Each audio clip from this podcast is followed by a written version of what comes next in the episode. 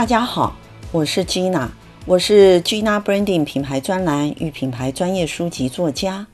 过去十几年来，服务台湾中小企业，担任品牌教练辅导工作。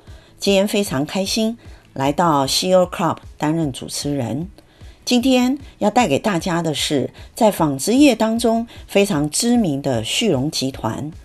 旭荣集团是如何进行世代接班，并且以组织优化、创新市场策略的模式进行整个市场再造呢？我们来听听他们怎么说。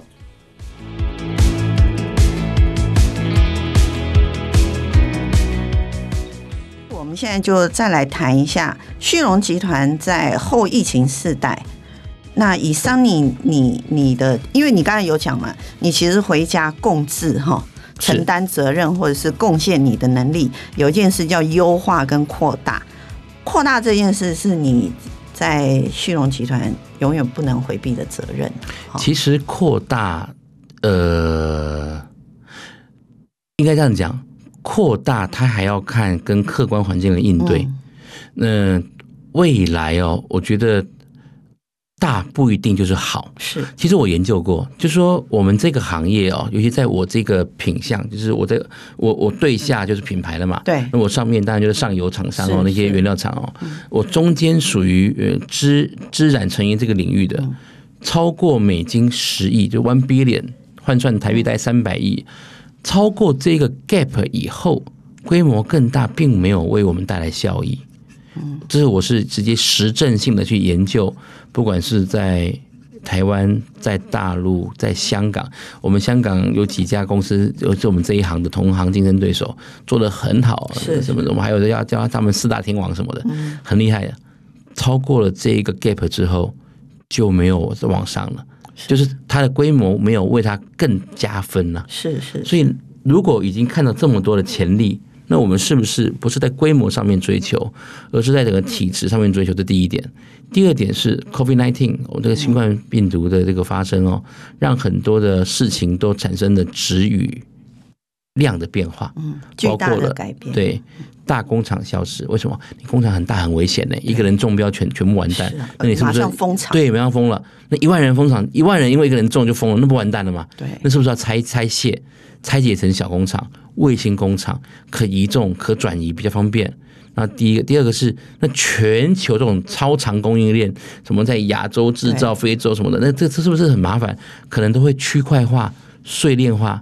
最后一个最关键，美中美中的贸易大战，所以变成越来越明显的分化了，从电子产业打到了民生产业去了。所以在这三个大原因的模式之下。可能我们也要思考未来这个什么扩大的大这个字，就可能不是关键字。对，可能在优这个字会是更好的关键字。还有一个是更长远的，我们眼睛看得到也都知道的，叫智能化。机器人会取代人类做某些事情，在纺织层面上面也是逐渐逐渐的往这个方向走，没有这么快，但是你看得到。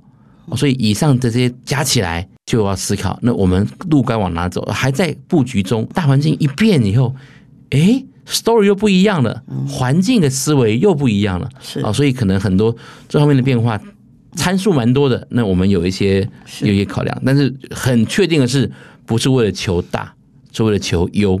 嗯，大不是关键。所以呃，我们可以了解旭荣集团在后疫情时代会。优化这件事情，不管是你上游的供应链，或者是你你自己在站在供应链的这一端来讲的提供的服务，会更优化哈。是的，优化里头会更专精这件事。是的，我们现在也已经在做了。嗯，那我们这边还有提到，就是因为刚刚 Sunny 有提到，你非常重视人，是好。那在集团来讲的话，我们已经看到。集团呃，因为后疫情时代啊，刚才也提到就智能化这件事，是，然后还有很多呃，就上班模式，或者是说在地政治区域或区域条款，这些都是。所以各位听友，你们都觉得纺织业就是在工厂里头看着纺织机，敲敲敲敲敲，你们就错。你知道纺织业是对区域。任何经济条款这些最敏感的一个产业。是的，哦，这个这个真的是呃，比其他的机械，我不能说其他机械业不不是，我说他们的敏感度跟它的移转的这一个速度哦。其实台湾的纺织业全球知名是有原因的，是的，因为台湾的纺织业是全球非常知名、数一数二的供应链哈。那我们可以问一下，就是对于集团这个所谓的国际化的改变哈，人才的培养，您您，因为我看得出来，就是当然旭荣还是以制造端为主，可是我也看到你们在呃服务端来讲，也有一些呃其他的。公司像贸易公司啊，或者这些都会在其他你客户在的地方。那在你客户在的地方，因为以成衣纺织来讲，主要大客户还是在欧美啦。是的，哦，那对于呃制造端的人才的培养，我想旭荣从过去到现在一直都做得非常的好，而且在地化的人才，我看到讯息上来讲也是非常生根。那对于所谓服务这件事，因为你有一块是因应你的研发的部分哈，像你们有一个叫旭荣纺织技术研究院，对不对？哈、嗯，是的。那你们所谓的策略联盟的事业体的服务，那你会不会在这一块国际化的人才的招募啊或培养，有没有什么不一样的做法？因为这也是台湾纺织业比较少去去投注资源，当然这跟集团。的资源有关了哈，您可不可以分享一下这一件事？您的看法？呃，两点。第一点哦，这个也跟各位听众分享一下。我们过去讲到了智能化啊，大家都会觉得，你如果问人家，你觉得智能化最关键的什么？当然是机，很多人讲当然机器人了。其实答案是错的。智能化的关键不是机器人，而是人。为什么？因为如果是机器人的话哦。你花钱去买就有了，对，我花钱去买也有，他花钱去买也有了。嗯，你花钱就有的东西不叫 know how。嗯，我们三家花钱就可以买到那个机器设备了嘛，就可以买到那个所谓号称高度智能机器设备了。好，那你把它买回来以后，你要放到自己工厂里面要用，关键在哪里？其实关键在于你的工厂的人机协作能力。人机协作，机器一样，那差别在哪里？就人喽。所以，人机协作能力才是智能化是否成功的关键，而不是硬体的智能的本身。然后拿买进来之后，你的工厂同仁们能不能拥抱这个机器？能不能拥抱并拥护这个新的流程？甚至优化、参与、认同这个有流程，把它做得更好。还是你们会破坏它？因为我们知道，在中国大陆，曾经出现那种日本都出现那种事情，什么送餐机器人莫名其妙坏掉，后来才发现是他们自己员工故意弄坏的，因为他怕被取代。对，就答案就这样子。所以智能制造的关键还是人，而不是机器人，这是一个很重要的观念，跟大家做分享。如果这观念你听到，你觉得有学习的话，我相信这是一个很大的收获。这第一点。第二点，我觉得要跟台湾的传统的根深蒂固的一些文化，我要提出一些反思。我们过去讲到台湾的这个思维的时候，其实我不太称呼自己为台商，我是全球化的纺织服装制造业者，我是全球公民，用这种思维，我觉得比较好的思维。是。那如果我全球公民的话，全世界都是我生产基地，我在全世界布局，我台湾的人反而从不到一百，而到了现在四五百以上，这是因为我走出去了。对。但是如果你自限于台湾生产，只限于台湾的什么什么。然后呢，台湾尤其我们的文化背景哦，非常的。一方面，我们在批评很多说啊，我们这个这个呃国际局势的同时，其实我们本质上自己文化底子里面有一些东西是我们自己要把这个心魔给根除的。这一点，我觉得我们做的比较快。嗯，呃，我的 MA 哦，就是 Management Associate，就是培训干部哦，我不只有。台籍、陆籍、台籍、陆籍很正常，有跨两岸的公司哪间没有？都有嘛？哈，台籍、陆籍啊。对，我还有摩里西斯籍跟斯里兰卡籍的 MA 嗯，我这当地是有招募能力的，跟培养能力的哦。所以大家比在一起，如果我在哪个地方弄一个厂，你说是一定要台籍的才能胜任吗？一定要他会讲台语跟你玩弄来可以吗？我为什么不能用斯里兰卡的、莫里西斯的？对他们来说，他们非常感激这件事情，因为大家对他们来说，工作没有那么好找，好的公司更是难得，他会很感激。这个应该是说，我想桑尼刚刚所提的，其实是就是说，台湾去定义所所谓企业国际化这件事的时候，常常讲的是我的东西卖到国际，可是你并没有想到一个很重要的点，就是你东西卖得进去，还是透过人在卖。是的，那。谁是当地人最好沟通的？那当然，我也呃，我也必须说，没错，台湾人是非常 friendly。可台湾人的 friendly 针对某些肤色的人种，他是有一些既定不了解、刻板印象，对刻板的印象不了解，所以他就会被一些负面的讯息所遮蔽。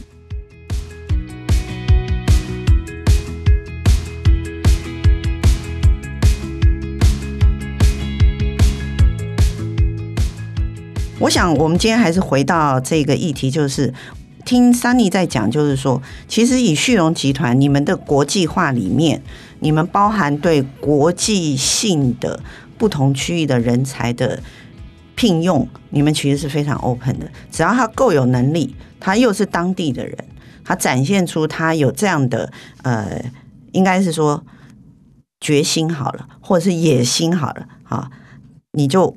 敢去聘任他，对不对？我们我们要让他们知道，even 他不会讲中文，不讲台语，但是一样可以进入核心决策圈。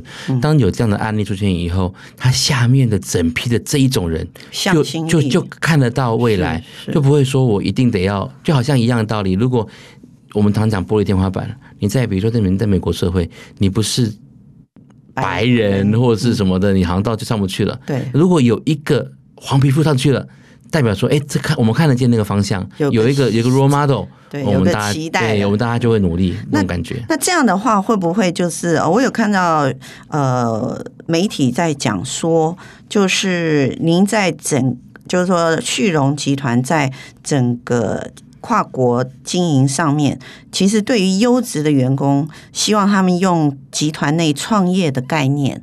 在集团内是的，是的，可可不可以讲一下，这是会不会跟你们聘用一些比较我们比较少知道的，像斯里兰卡或者是非洲某些国家的人，他变成主要的 key person 的专业经理人是？哦，这应该是两件事情哦，两件事。所有的文化里面都有创业性格强烈的人，嗯，也都有服从性格比较强烈的人。当然，每个地方有每样特色，比如说，如果我在。呃，其他地方很多的厂长是斯里兰卡人，因为斯里兰卡人 production 做的比较好，然后行政管理是莫里西斯人，因为他们的文化是说应试教育比较严谨啊，等等就是这样子。那我的民族性民族性的关系，对，那所以我会因为民族性而稍微略做点变化，略做点调整，但是大方向上面哦，人还是人，大方向上人还是人，对。所以那那你因为我我我记得有一个老板跟我讲啊，就是说哈。自动自发的员工啊，通常都留不久，因为自动自发的员工通常自己出去当老板呢、啊。就是我们讲的 high passion high skill 的人，他对于自己的期待也高，因为他能力高嘛，所以他自己成为老板的机会也高。可是呃，如果面对这样优质的员工，你你们所谓的集团内创业的概念是用怎样的方式？刚刚那位老板讲的 yes and no。就是说，他讲的可能是一个客观的事实，没有错。但主观的来说，就是很可惜，那位老板没有创造出让这些人也能够留下来的土壤。对，对，他没有那个土壤。那这个没有，土壤也可能也不是他的错，因为可能他的组织这个不一样，不一样，或者是说，也许那位他看到的这种招员工创造出来比这个老板更大格局的一件事情，也说不定。是，对，所以呃，那如果以旭荣集团来讲，你们怎么也？我相信集团未来要布建更多的路嘛。其实我们的一，我们的利润中心制是关键啊。一个利润就我们就是我们在公司很多的业务主管基本上跟小老板没有两样。嗯哼，他就是一个老板，他对他的那个组的人事有很强烈的自主权，但是因为他好像靠行，你知道吗？那种帮派靠行一样，我们有数数数十个组靠成一个大的帮派，然后呢，研发共用，法务共用，R&D 互相 share，是，然后 marketing、PR、IT、MIS 这些你每间公司要自己弄的话，那很杂很麻烦。我有一个很大的一个系统来协助你，但是你的。业务营营销运作就有自己很充分的自主权。当然，你踩线的时候，总公司会有人派出来协调啦。那本质上把区域划分好，你全力冲刺，后勤不用怕。然后现在以前可能三十年一个金融海啸，现在一十年就两个金融海啸。所以那种小公司你你撑不过去啊。那个风浪一来，一个什么汇率变化，你就倒了，就瘫了。对，就瘫了。但是我们有这么大的一艘船承载着，大家都在船上，但是又有。独立的作战能力，又可以灵活的分那个怎么讲分进合击，哎、嗯，那就比较有强的存活率，是，是大概这样的概念。所以，我们是用这种方式做内部创业。如果你是一个创业者性格的人，你会评估，那我在这边这样做做副总，跟我出去开一间小公司，想一想，我们其实公司里面很多的 VP 或经理，绝对都是外面一间中小型。可能不是不可能不中了哦，可能都是中大型贸易公司的总经理的人才，是，但他们愿意在旭荣里面做服务，为什么？一待遇可能不一定差，二真的是过得比较稳定。这个稳定不是安稳的稳定，而是说比较不畏惧外面那些小公司面对那种可怕的汇率的变化、起起落落风风险，对，那风险很高的，嗯嗯，对。哦，所以这也是一种不同的模式哈。那。这个我相信，这也就是我在看集团事业体架构的时候，我我觉得蛮有趣的，就是一般集团总管理处下面就会直接是什么事业体，什么事业体是事业，是。可是像你们旭荣集团中间就卡了两块，一块叫做企业社会责任委员会，对，下面才是两大事业体，然后旭荣纺织技术。研究院下面是成衣事业体跟策略联盟事业。体，应该是说下面这个研究院就等于是我们集团的一个大学内部的大学，就好像培训人像微软大学，就好像那个杰克威尔许的 Quantum Vale 那其他大学一样，道理我们是有那样的完整体系。然后呢，这个教育训练的大完整体系，以及我们讲的那个 CSR，就是企业社会责任、永续、绿色、环保这一块，这两个 institute 同时服务四个事业体，所以不是这样子。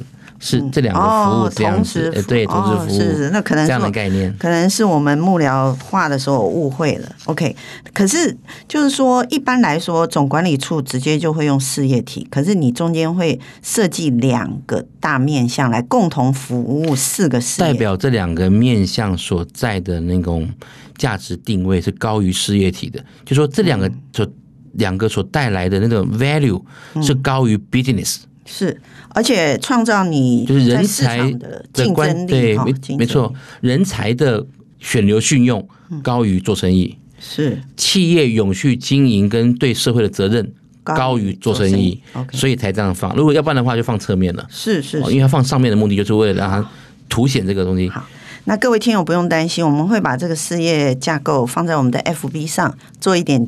解释哈，因为有时候看官网的时候没说明的时候会有点误会，以为切两块，其实它不是哈。所以可见就是旭荣集团的文化，它其实用共治这件事情是一方面是跟组织里头的员工 shareholder 共同去治理旭荣集团。其实对于社会、地球、环保这件事，你也是秉持着共治，好，就是我共同投注我的资源去服务。社会嘛，哈，所以你才会有一个社会永续这个委员会。这个打从心里面的就是思维，很多的企业经营者把它当成一个策略武器，其实是不长久的。嗯、我们得了很多奖项，不是因为我们把它当成一个一个武器，而是因为我们纺织业从以前到现在，在染整这个环节的确是对环境有影响、有污染的。那如果一间公司要令人尊敬，你要打从心里面要让大家。知道而且明确的了解，我们为这个社会创造的是正面的价值，而不是只是负面的一些不好的污染物或东西。所以，我们致力在这点做改善。我们当时在中国大陆设厂的时候，呃，我们花了很多很多的资本下去做污水排放，然后拿到了很多奖项。那时候被同行笑说潘娜，就是就是，然后因为我们这样成本就很高嘛，对，那种成本很高，我必须就要接高单价的东西，或接那种很高端的东西才可以 cover，要不然没办法 cover。但是东西量又没那么大，那有一些量比较大的，我就我可能就没办法那么快速的漂亮的拿到，那同行就会就会就会这样。结果后来中国大陆严打，对，因为时代的进化就是。这些对于环境不友善的中国大陆也不想要让他们存在。是啊，你要活下来，你就必须要能够符合社会标准，并且是有意义的。结果后来我们活下来，变成了标杆企业，大陆的标杆企业，我还拿到我们拿到很多大陆的奖项等等哦。所以它其实是一个你你你走正确的路，eventually 最后你会有一个会有一个回报在的。而且因为这样的方式，让我们能够永续的走下去。所以那时候有很多什么。什么什么撤离啦，什么什么怎样怎样怎样，当然讲的理由都比较冠冕堂皇，当然也有一些当然是那个模式哦，但是里面有一个比例也，不是全部，是有一个比例是不合规，嗯，就说过去很便宜行事。那很很很左擦边球的，那个一根管子通长江，中间什么都没有的那种的哦，真的有。那，那当然不仅只是什么台商或是 local 都都有啊，有很多什么外商也看到有些比较比较那个的便宜形式的擦边球的，都后来都离开了。那那如果我在那边真的是很扎扎实实的，我缴税，我在全世界各地的的的投资。都缴税，这个很重要。很多的台湾的经营者，我们不要用台商两个字好了，它太污名化。很多的经营者未必是台商哦，在当地，如果他当地有税收，有各种模式的话呢，他是能逃多少就逃多少，能减多少能减多少就减多少，绝对不客气，而且用到底，用好用满用多还都搞不好还擦边球，偷了一些。嗯，但是我们想法不是，就是说你要在一个地方投资，你要让当地人民。当地政府都尊重你，并且并且真的是愿意协助你，你要贡献呐。那适当的税负，我觉得是对这个地区的一个基本的尊重。适当的，适当的。那合法范围内我们该怎么做？怎么做？OK。但是我我会回馈乡里，回馈社会。像是新冠病毒，我们基本上每个投资点都是帮当地做那个口罩啊，对，跟做防护衣的那个方式来来帮忙当地的社群，所以获得了一些 respect 跟尊敬。啊，所以这部分的话，我觉得倒是给各位如果有希望走向国际布局生意的朋友们思考一下这一点。有时候利润当然重要，我们都知道企业嘛，嗯，但是如果你没有这些回馈，没有让当地的政府尊重你，而只你只是来这边掠夺他的资源，虽然是 under 他合法合理的名义下，但是终究不长久。是是是的，所以我们刚才可以听到。Sunny 在这个我们这线上今天的分享里头，其实一直提到的，我自己的感受就是，旭荣旭荣集团它能够有四十五年，对吧？四十五年，今年四十五年，是的，经营，而且以永续为经营的一个目标了啦。好，那这个目标最重要的是在于你的系，你们经营者的思维跟文化。我我觉得这个应该是你两位创业者也一始终如一，他们始终如一，然后传承给您跟您后面的所有的啊帮忙的人。我觉得这一点是我们对于旭荣集团以前看媒体资料不太了解，今天非常了解。我可以讲白话啦，就是旭荣集团啊，我们常讲一个企业经营，它要获利没有问题。那是他企业责任，因为他有员工有 shareholder。可是有一件事情是 CEO 他可以决定跟掌控的，就是他要很贪心的在最短的时候得到最大的获利嘛。因为有时候那些获利，就像刚才桑尼讲，他有很多不同的经营的选择。可是如果你是站在一个永续的角度，然后进行这样企业的经营，其实。回到人性来讲，老板的不贪心是非常重要的。哦，就是我刚才讲嘛，小企业或者说有些企业明明就赚钱，为什么忽然破产？由于在疫情之后，我们看到有一些公司，国外的公司也是破产，原来是他本业。没有做好，然后他去投资房地产，哈，这个就是呃 CEO 的选择啦，哈。那我这边啊还有剩下五分钟的时间，我想请 Sunny，我们来聊聊轻松一点的两最后两个问题，就是十年后的 Sunny，你有什么期待呢？对于自己十年后的 Sunny，你的期待是什么？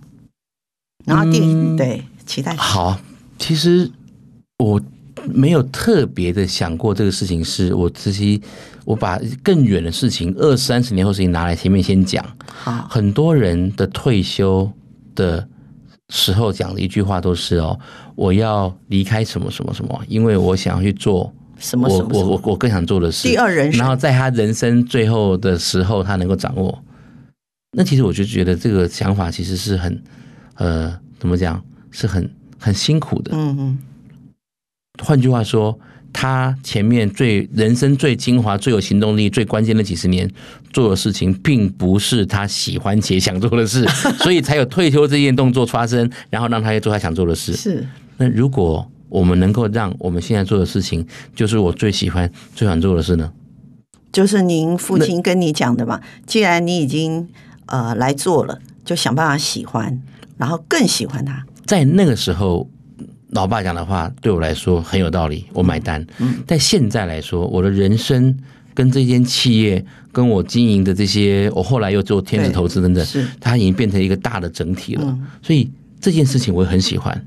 嗯，我没有退休或离开的理由，我只会让它不断的更好而已。优化，当然我可以，比如说我时间少一点，让自己多一点，呃，怎么说陪孙子啊，干嘛？为以后孙子什么的的时间。但本质上没有什么好退休不退休的，我就是很喜欢它，在我能力范围内，我有做得好的时候，我就应该把它做好。如果有一天因为时代的改变或各种其他的客观主观因素，而我无法做得这么好的时候，我就应该把这个权柄交给做得更好的人。不管他是谁，然后用一个对的方式，让这间公司能够永续往前走。因为没意外的话，我们还是拥有着公司的所有权吧？是是是的，对。所以，Sunny 觉得十年后的自己，其实跟现在的自己的，应该是跟十年前的你。有不一样吗？会，还是有点不一样。可能十年后会瘦一点点，希望 看能不能瘦一点，瘦一点就不错了。是是是。所以我觉得目前来讲，应该就是呃，Sunny，您目前跟未来，您除了旭荣集团，您你们创的那一个平台也是非常重要。的一个你要服务的对象吧？哦，这个可能就不是集团创，就是我个人跟几个好朋友们一起做天使投资，是天使会，对，是富天使会的一个。我我们同时 own 了三件事情，一个是台湾最大的创业者社群，我们叫 Workface，嗯，我们有 Workface 台北、台中、新竹、新北、高雄。第二个是全台湾目前最活跃的天使投资俱乐部，就识富天使会，嗯。第三个是识富加速计划，就是我们是一个加速器的概念，然后结合刚刚讲的三个东西哦。串成一个服务台湾跨足两岸新创的一个，嗯，一样是平台，平台系统的概念比单一公司来的更有力量嘛？那那我也很好奇，两位创办人对于你还是要投注时间跟心力在天使会这边，他们的看法是什么？老爸笑嘻嘻跟我说：“你想干什么就干吧。”老妈就觉得说：“嗯，怎么杂事这么多？”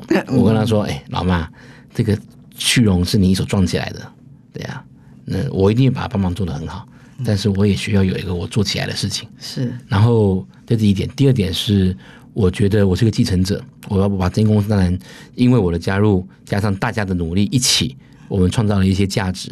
但是我觉得人类啊，未来二十三十年会有历经很大的变化。对，大智疑云嘛，大家知道大数据、智能知道、移动通讯应用。然后云端技术、AI、VR、区块链等等，我不想错过这些事情。嗯，不想错过趋势所产生新的东西。对，那这些新东西，它不一定是为了钱，它也可能是一些，可能是一些改变人类一些很 fundamental、根本性的一些巨大的，是哦的一些一些一些变化。那在同时间，是我希望能够为台湾的下一代经济做一点事情。嗯，它也是一种企业社会责任。然后，如果在做一些帮忙跟加持的同时，成人妲己，嗯，那就更好了。是，所以我们也累积了大概快两百位了，两百位不容易投资人一起跟我做一样的事。我我我已经有听说你们这个识富天使会非常火药了哈，改天有机会的话，大家也都可以去了解一下。好。